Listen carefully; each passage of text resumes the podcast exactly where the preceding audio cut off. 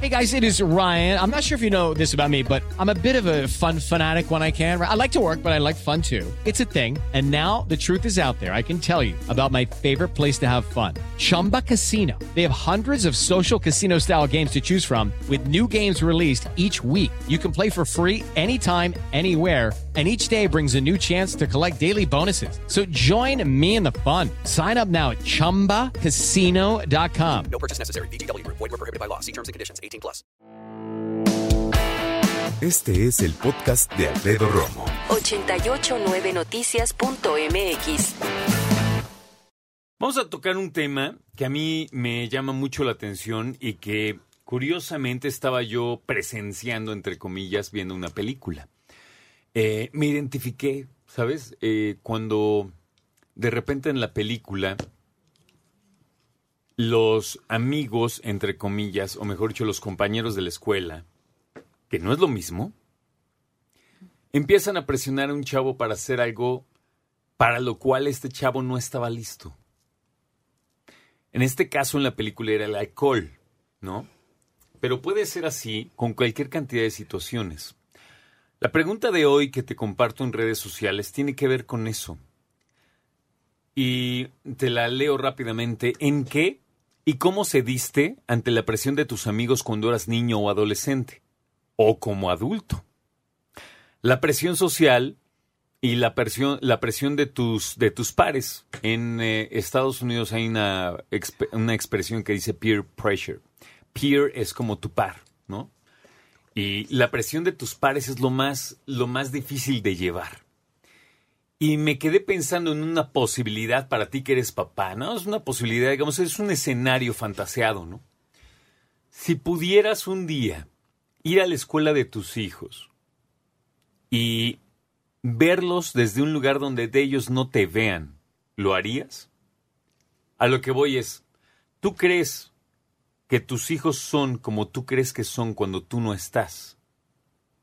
Porque cuando hablamos de la presión de los amigos siempre imaginamos que nuestros hijos son los que están siendo presionados, de pobrecito, yo lo voy a salvar porque seguramente es bien inocente. Pero yo no sé si tú sabes si tus hijos son los que meten la presión. Y eso está muy cañón. Platiquemos con Alicia Rábago. ¿Cómo estás, Alicia? Bienvenida. Muy bien, muchas Hace mucho gracias. no venías pero por acá. ¿Por qué no me invitas? Porque Ah, ya bueno, sabes que me invitas ¿Ya y yo estás aquí? vengo. Este, y hasta te traje gelatina de mamey, ¿viste? Qué rica, una Hoy rica ando muy regalado en sí, postres. te- oía, cuando venía en el camino dije, ah, qué caray, le atiné al postrecito. Muy bien.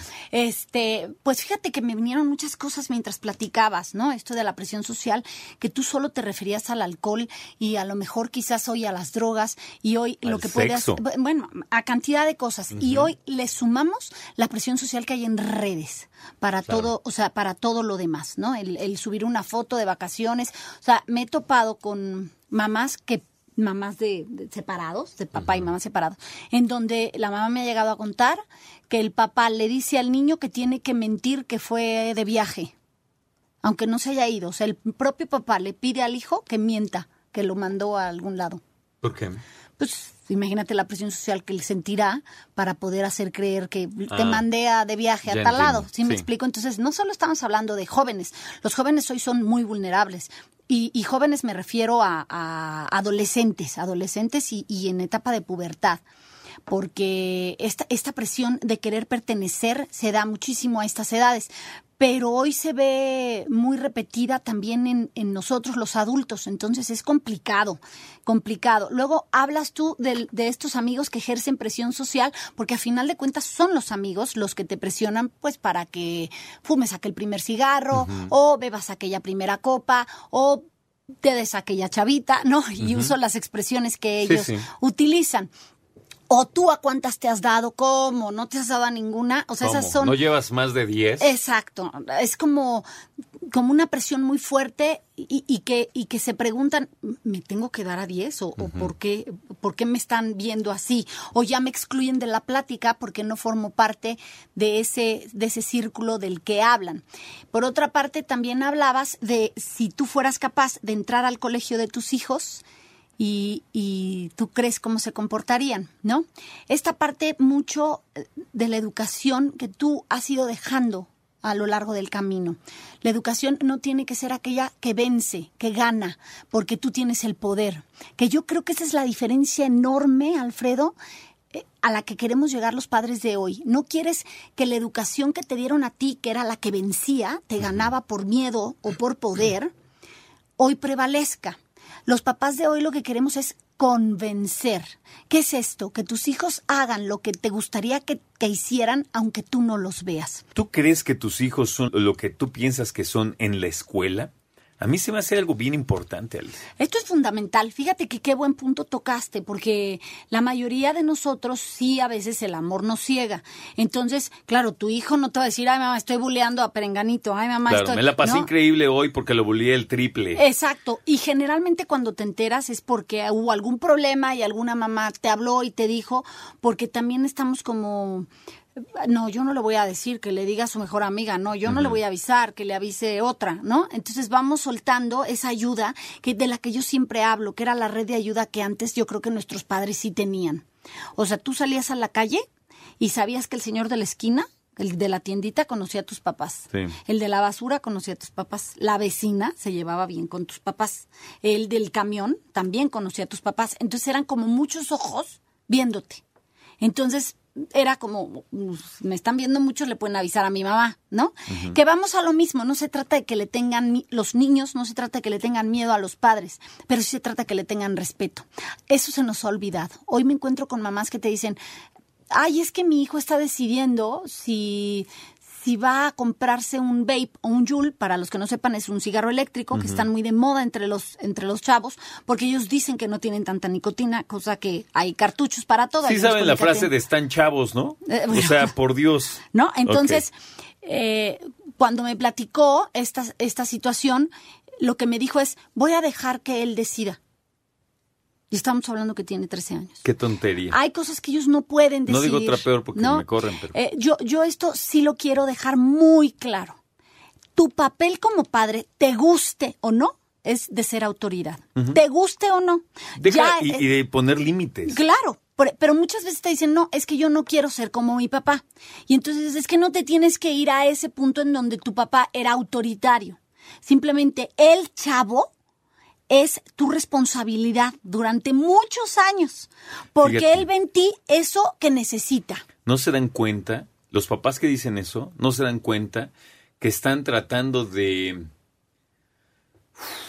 de lidiar sus propios demonios que están educando al desde, mismo tiempo que ejercen su paternidad. Están educando desde sus faltantes o, de, sí, o, desde sus emociones. Pero fíjate, nuestra, nuestra generación todavía dice, no, yo cómo voy a andar yendo al psicólogo, pues yo estoy bien, a mí me fue re bien. O sea, mi papá me golpeaba durísimo, pero mira qué bien me fue. Y tú golpeas a tu hijo, no, ¿cómo crees? Entonces, hay, hay, hay este hueco en decir, yo no quiero ser quien fue mi padre, pero como no ser de otra no sé no sé ser de otra manera soy un blandengue de tres pesos pero al mismo tiempo blandengue. no, no quiero ser lo que fue mi padre pero mira yo no soy tan mala persona ¿No? O sí, sea, pero es, como... que no se trata de ser. O sea, Exacto. un niño no dice, ay, pero mi papá es bien buena persona. No, no, no. no. Fíjate que eso El buscan... niño, en cuanto llega a la adolescencia, reta a la autoridad. Es su naturaleza. Eh, Pero tú a retas a la autoridad. Tú Claro. como, o sea, tú vas retando a la autoridad.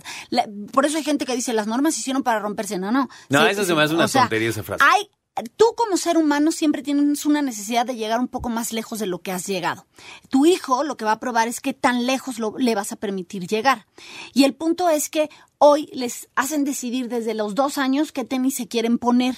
Y cuando yo hablo con las mamás y le digo, es que si tiene que ir a la escuela con los tenis de la escuela, va con los tenis de la escuela, punto. Ay, pero ¿qué tiene de malo si le gustan Sí. los otros tenis? Pero es que confunden que son una persona, porque lo son. Sí, claro. Y otra cosa es que llegan, no sé, voy a decir una tontería, pero llegan, eh, en lugar que con, con el uniforme, llegan con un vestido de princesa. Oiga, y su uniforme es que no quiso. No quiso. Por Dios. No eso es un blandengue, No, no, pero, pero sí te lo llegan a decir, no quiso y no me quise pelear con él por eso. Claro, Entonces es que se enoja. tú. Sí, es como, No es como, tenemos y luego mucho están chillando, miedo. Alicia, Claro, pero esto es presión social, ¿eh? En esto también interviene la presión social. entre mamás y Eh, papás. claro, le di un celular a mi hijo aunque yo no estaba de acuerdo. Porque pues todos lo tienen. Entonces se lo di, pero no no sé cómo quitárselo ahora. Claro. Porque veo que se la pasa ahí. Claro, o creen que van a poder mediarlo, ¿no? Yo creo que la mayoría sí sabe que no lo va a poder mediar o volvemos a lo mismo. Creen que su hijo no, no está tan metido como ellos pensaban. Que ese es el punto más importante que yo rescato de lo que tú estás diciendo. Si es, si realmente conoces tan bien a tu hijo para saber cómo se puede comportar cuando tú no estás. Porque de verdad si te topas con muchos padres de familia que te dicen, él es incapaz de hacer eso. No. Oye, pero la escuela te está y les llamando. pasan un video. Sí, y la escuela te está hay. llamando para que, para que tú hagas algo y tú dices, no, lo aprendió de otro. No, el mío es Sí. incapaz. No, no, no. Los ¿No? chavos, mira, como en muchas especies, cuando hay caos y están en bola, todo puede suceder. Sí, yo, yo recuerdo alguna anécdota de Diego estaba muy chico, Diego es eh, mi hijo el tercero, y yo recuerdo alguna anécdota de que unos chavitos se robaron unos llaveros del cajón del maestro. Tenemos 30 segundos. Y entonces ah, yo nunca, o sea, yo sí pensé que el mío, no que se le ocurriera, pero sí en bola, dijera, pues sí, llevémoslo. Y cuando llegué y lo confronté, me decía, mamá, yo no me los agarré. Claro, al ver su reacción dije, él no los agarró. Sí. Pero sí decía, este sí es capaz. Claro. Y al, pues ¿y es que son qué? niños. Y al pensar que es capaz, creo que lo ayudo más creyendo que no lo es porque no hablo ni prevengo. Escucha a Alfredo Romo donde quieras, cuando quieras. El podcast de Alfredo Romo en 889noticias.mx.